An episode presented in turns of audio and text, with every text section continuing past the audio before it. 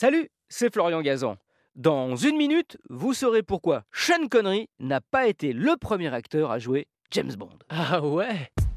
Ouais, si tout le monde est persuadé que l'Écossais fut le premier à endosser le smoking de 007 en 1962 dans James Bond contre Dr. No, en fait, il fut le deuxième.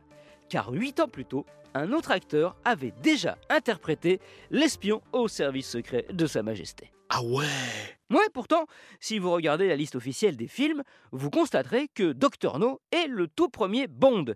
Alors, comment est-ce possible? Eh bien, il faut remonter à l'origine de 007.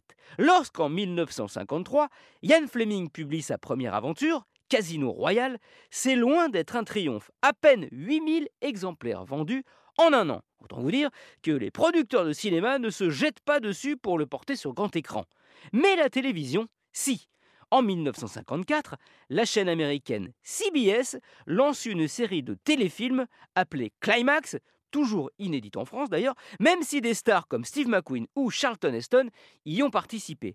Et le troisième épisode de Climax, eh ben, c'est Casino Royale. Ah ouais? Ouais, comme ça se passe aux USA, James Bond est rebaptisé Jimmy Bond et interprété par un comédien américain, un certain Barry Nelson, 37 ans à l'époque, 8 ans donc avant Sean Connery.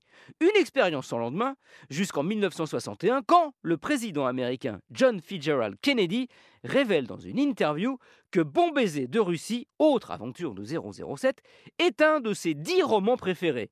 La notoriété de James Bond explose d'un coup. Un an plus tard, là, c'est donc au cinéma que le monde entier découvre James Bond sous les traits de Sean Connery.